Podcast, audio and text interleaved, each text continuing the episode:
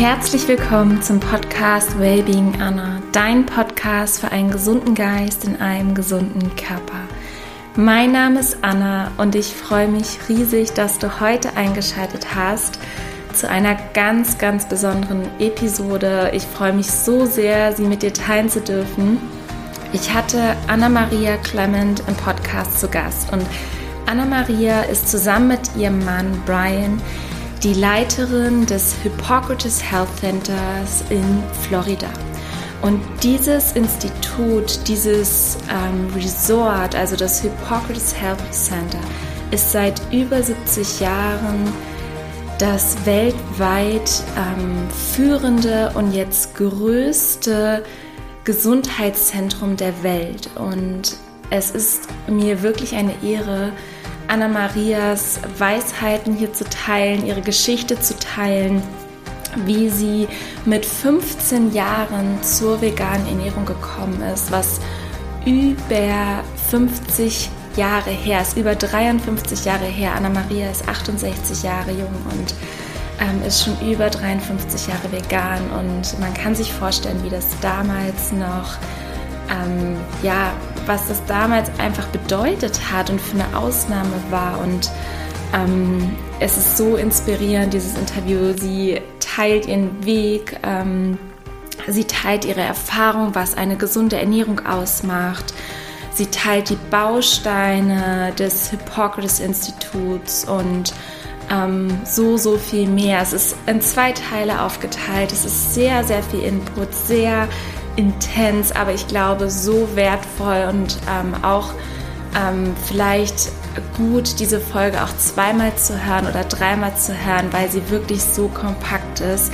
Deswegen habe ich sie auch in zwei Teile geteilt. Heute bekommst du Teil 1, nächste Woche bekommst du Teil 2 und sie ist auf Englisch. Ähm, genau, also Anna-Maria kommt ursprünglich aus Schweden, äh, lebt jetzt seit, ja, seit 40 Jahren in den USA hat Brian dort kennengelernt und ähm, ich freue mich ganz, ganz riesig, diese Folge mit dir teilen zu dürfen. Komm gerne bei Instagram vorbei. Wenn du Fragen hast, dann lass mir deine Gedanken da und gerne deine Fragen und was du denkst, ähm, ja, und was du vielleicht für dich mitgenommen hast, deine wichtigste Erkenntnis. Ich danke dir, ich wünsche dir ganz, ganz viel Freude beim Reinhören und ja, genieß diese Folge.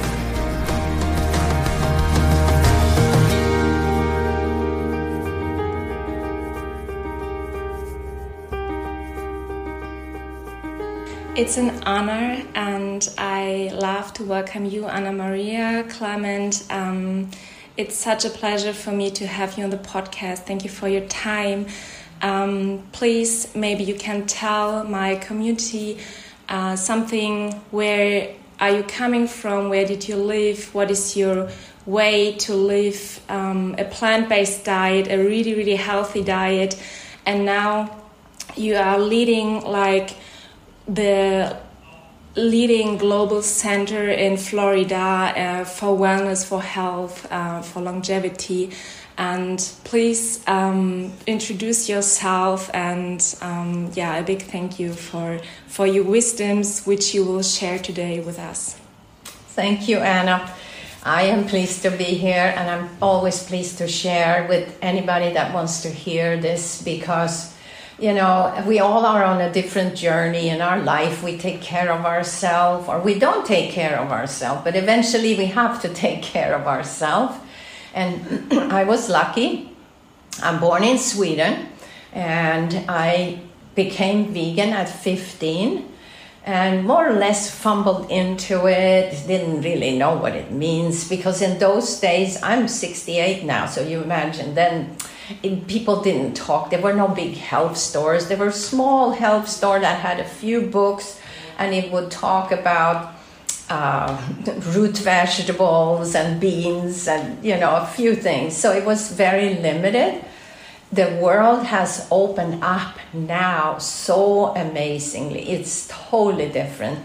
And we've been a forerunner. Uh, the Hippocrates Wellness Institute is in Florida. It started long time ago with a Lithuanian woman, Ann Wigmore, who lived in Boston and who had got uh, stage four colon cancer. And I heard about her. Well, long story short, uh, so at 15, I became vegan slowly but surely. By 18, when I finished uh, gymnasium or high school, I wanted to study with people in this field. And as I looked at them, there were like 50 clinics all over in Sweden and beautiful places in mountains or by lakes or by the ocean. And the closest one was just an hour away from our house. And um, this lady had healed herself from um, rheumatoid arthritis. Well, so Ann Wigmore, at the same time, kind of, were healing herself of stage four colon cancer, and they both did it naturally. They both went 100% natural with plants and herbs and grasses, and as they healed, well, Alma came from Denmark, and she came up to Stockholm, and there was a lot of people in the health field that begged her to open a clinic for rheumatoid arthritis, for arthritis, and of course, then after a while, specialized in everything except cancer. So I came to her, and by 19, I directed that clinic. It was fantastic. It was so much fun. People stayed many months, and they left medication of asthma, of arthritis, of um, uh, colitis, and Crohn's, and all the things but I still was wondering about cancer. So Ann Wigmore had her first lecture in Stockholm, 1976, and she said, "I healed cancer," and I'm like, "Of course, it works for everything else." So I connected with her, and she actually came to our clinic the next day to see us and then I thought one day I have to go and see what she does so that I can implement it in Sweden. Well, then I went 1980, I met Bryan and I never made it back. so I came to Boston where the institute was, but it was like here in Hamburg, like you, you know, a six floor building and there was no room to expand or you know do a spa. And it was just rooms and a conference hall and kitchen. And the kitchen was very small because you don't need a big kitchen for raw food. Mm-hmm. but we had a lot of sprouts. So they were we had um, uh, shelves in all the windows and all the sprouts were beautifully there well, so then Bryan and I moved the Institute 1987. We opened in West Palm Beach, Florida.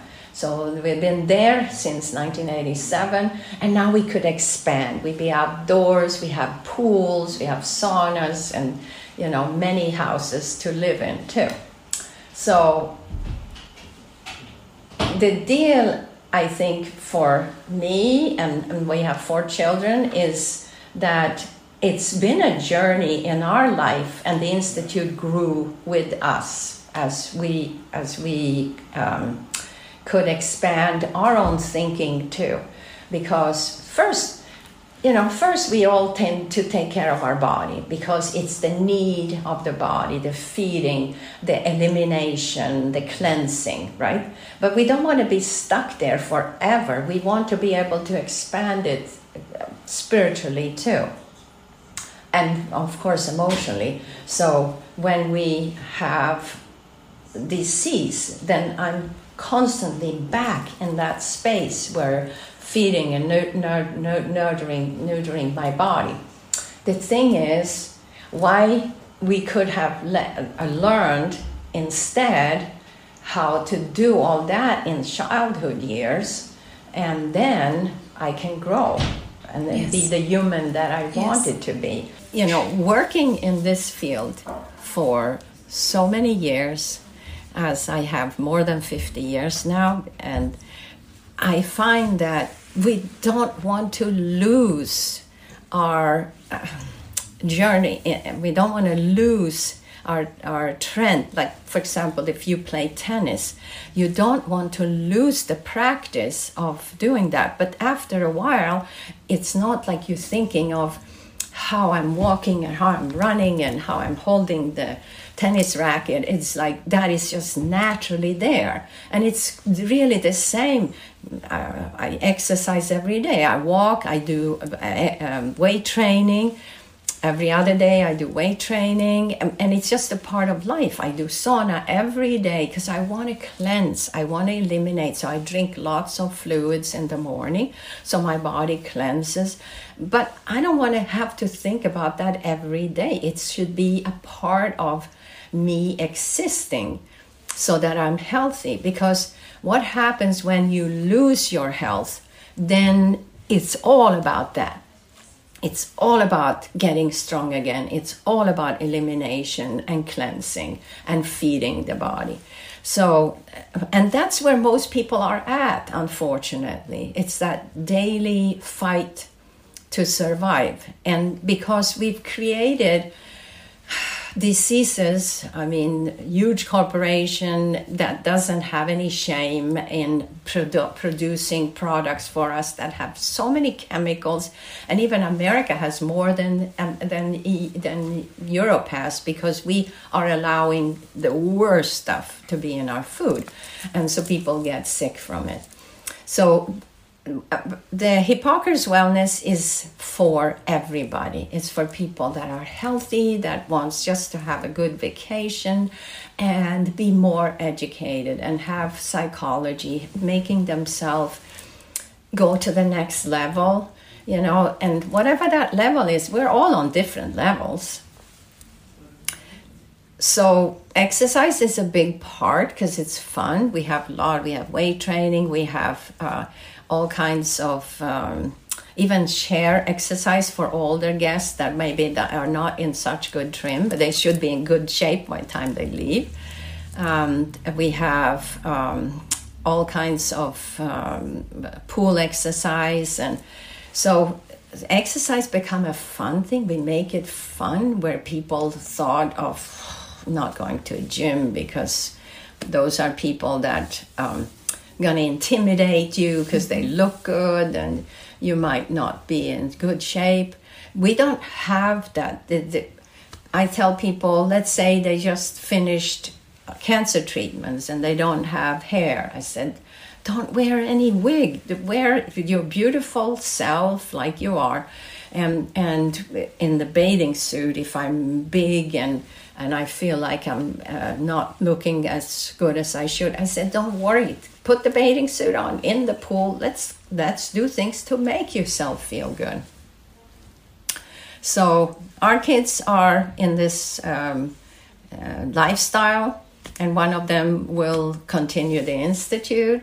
He's studying medicine right now in Sweden, and um, he will have dual um, dual citizenship, so he has um, he can uh, practice in Europe and in America in future, and um, he understands what we've been doing, what Bryan and I have been doing, because Bryan and I, uh, my husband, took the lifestyle to a different level. Mm. Um, for example, the 50 clinics that were in Sweden and there were lots in Norway, Denmark, Finland.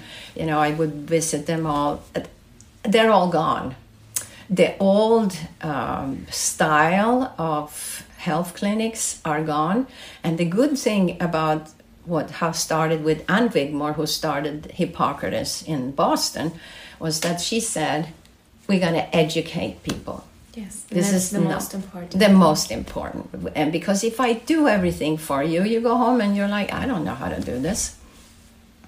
So we educate. So there's like 20 lectures a week, just educating, having fun with exercise, psychology sessions, and group sessions that changes people's life. So um, our life is fulfilled but every day you want it to be filled more. Yes. Because you never stop learning and you never take anything for granted. You take your health as good as you can every day. Don't take it for granted because and that's what people do. They expect the body to fix itself. and if you look, let's say your car, but if I put uh, milk into the gas, and I'm not going to drive that car, right? And and a, a body of humans are plant based. We don't have claws, we don't have fangs. Our intestinal tract is six times our length. If you were a carnivore, you had fangs, you had claws, and you only had double your size of of um, intestinal tract. So that we were not meant for it. And when we're fighting to eat foods we were not meant, we get sick, and it's it's such a shame. And I feel so. Um, it, it, it breaks my heart every person that comes with cancer arthritis alzheimer colitis crohn's you know all the things that and lyme now a lot of people suffer lyme because it's the lifestyle that was created for us. But, you know, let's look at ourselves this way. For example, let's say you're in the airplane and we're just now landing in Frankfurt, but the pilot suddenly says, ah, you know, I don't know how to land this plane. And, it, it, and you realize it's a crazy person. This is most of the leaders in the world. And so we're relying on them landing. And we're going to have to start to land ourselves. We're going to have to take care. We do it with our wallet. So when you go to the store and you go to the bio instead of the normal store and you buy organic or biodynamic, then you are being an example that you want to be a part of climate change. You don't want to be a part of the, the biggest part that is creating climate change is actually um, it, I think that it's actually um, the animal um, factories that we have now. So, and and a lot of people start saying, well, let's eat less meat. No, let's eat no meat. Let's eat no chicken. Let's eat no dairy. Because all of this is actually creating um, problems for the climate. But the biggest problem is actually ourself and our future, our children. Now, for example, cancer is coming under 50 now. And if, when they test, for example, uh, research for children up to 19 years old, it's bigger than it ever has been. So we're talking brain cancer, we're talking uh, bone cancer, and uh, mainly um, a lot of gastrointestinal, mm. rectal, and um, stomach cancer. And this is horrendous. This is this should not even be a factor of one because you when you start your life and you end up on doing heavy duty chemo, radiation treatment, surgeries, what is your life after that? If you would learn how to take care of that child afterwards, you would re- eliminate a lot of problem later in their life they're not told that. They're they're told just now you're fine, you can eat and uh, do anything you want to, and then later on when they have a problem they will say well that's statistically that's what's going to happen. You you could get cancer back because of the treatments that we did. The more aggressive treatment more chance to have the cancer back or other problems. So it's outrageous that kids have to fight for their life for cancer. There are so many that have this now. So our heart breaks for that. Um, we are working with children. Of course, families come with their children. We just had an eight year old with brain cancer. We had a three year old with brain cancer and we just had them at the institute with their parents of course. For us it's education. We don't have patients for, for us everybody is a guest at the institute and we feed you we take care of you and um, it's it changes people's view of life and it changes the way that they um, want to take care of themselves and make space for care so that they can go to the next level of spirituality. I, all healing is spiritual, but I think all of us need spirituality. Yes. Whatever that's called, that is not really religion because religion is also corrupted.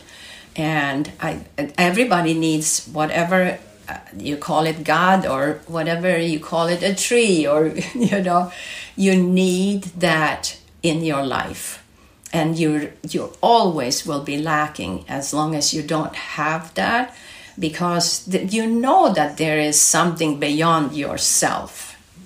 And uh, you know i just did an interview about women and and women's needs and our space. And how important it is that we as a, a nurturer of course we give birth we nur- we nurse, we we raise, but that women are treated equally, and that's as a mother of two boys, two girls.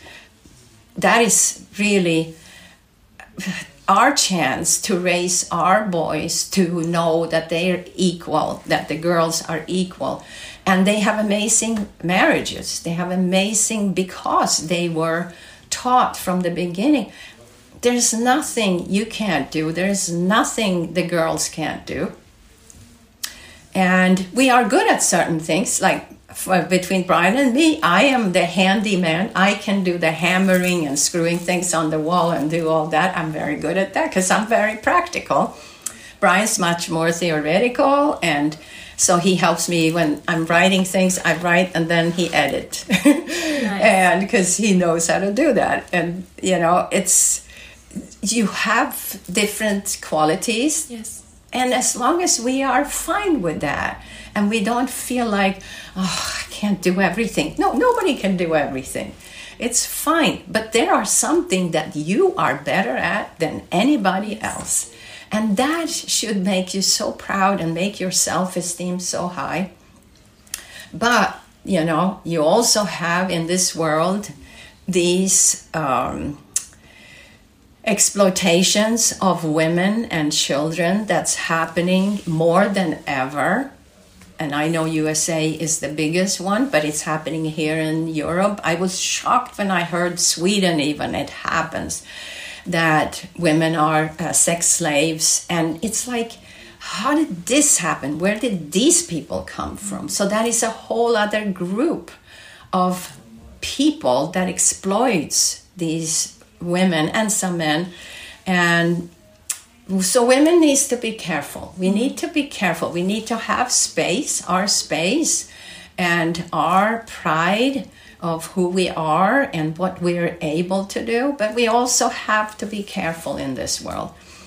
I think the young generation is um, they say they are more empathetic like what the wars that are going on, their, their heart breaks for all of this, but they also are less trusting.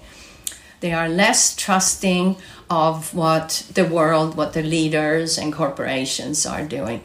And if we can catch that and educate it, it will be amazing mm. because now we can mold them to feel good about um, what they're doing. And yes, being vegan is not everything, but it's the beginning. It's eh, it, it, changes your mindset. I see it with people at the institute. They come in and they're meat eaters, and you know it's like rough, rough. And then after three or four weeks, some people stay longer, but our program is three, or for cancer program is four weeks. Well, they change. Yes. They totally change and they're kind and they're respectful and they're, they're, they become really respectful for what they've learned and they they come back more than 80% comes back because it's like where do you get that kind of trust, love, education? Um, it's it's very few places that have that but we need that needs to grow. And each person i feel each person that goes through a program like that will expand it and be an example for other people. Yes and the most important is that everybody is starting like with itself like i start here where i am and i yes. do my best and yes i feed myself and then i can feed other others and help others right and that's the thing also what's so important what you said is mm. we um, have power with our pocket because where we spend our right. money yes it will grow ah. and if we spend it in the supermarket like for meat and milk products yeah. for sure they will produce more. Yes. So this is what people have to understand that they can change so much right. how they act and what they eat. Yeah. Yes. And you support organic or biodynamic farmers. You support them when they have uh, farmers markets and you know people work very hard. I, I do um, gardening at the institute and it's it's a lot of work when you do it naturally yes. organic because you don't use any chemicals but you use good soil. And the good soil is just like your body. Actually all the minerals in the soil you have in your body. So you were born with this microbiome from your mother that was supposed to support you all your life but it's changed every time. If i drink coca-cola or wine or, or eat meat I change it. And when I go vegan, I tell the guests at the Institute, now you're changing your microbiome. Mm-hmm. Now it's a vegan microbiome, it's totally plant based. And cancer doesn't like that because bacteria and virus and fungus and parasites they they love the bad stuff the sugar and the um, alcohol and the meat and they just flourish in that. So now you take it away, they'll die. they'll die. They, they won't have a chance. But as soon as I eat, drink a Coca Cola after, I tell them if you drink Coca Cola after this visit, you change it again. So it goes fast both ways. Yes. So it, it's a commitment. But do we want to have to? All the time go back and forth instead of saying, okay, I commit, I focus, and, and then I can go to the next level. What do I want to do with this life? What is my purpose here in this yes. world? What do I want to contribute? Mm-hmm. And but as long as I have to always take care of this body, then it's like it pulls me down all the time, and I and I don't make it there, and I'm always exhausted. And I see it when people come in. It's like, oh, I've done this surgery, that surgery, this treatment, this treatment. I don't want to do it anymore. Well, now it's commitment and focus. That's all it takes. But that's what it takes if you want to be a tennis star, if you want to be a star in any sports it takes that focus and yes. commitment. And it's the same of living, but we don't think of it that way. Living a healthy life takes focus and commitment. And, you know, it's, it's so simple when you really think about it. It's, and in our life, that's what, that's what I've done since I was 15 Ich hoffe, dass du genauso inspiriert bist wie ich. Ich weiß noch, ich habe Anna-Maria in Hamburg getroffen, äh, saß mit ihr zusammen für, ich glaube, fast zwei Stunden.